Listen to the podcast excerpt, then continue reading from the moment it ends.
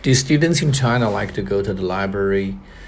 Absolutely. At the end of the semester, you will see that most of the students like to go to the library to burn the midnight oil because the library is a scarce resource in China. It cannot satisfy everybody's needs, so the students need to compete for the resource. Um, there's a very interesting phenomenon that sometimes you might see students leaving an item or a note on the table or uh, on a study seat saying that this seat is already been occupied. Um, but however, at the other times of the semester, you might see that the students are just lukewarm about the library, mainly because they are not worried by examinations.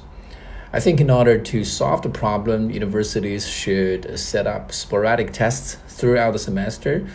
Um, this would keep the students on their toes all the time um, they would not binge study or cram for one single week before the examination and if the university take the solution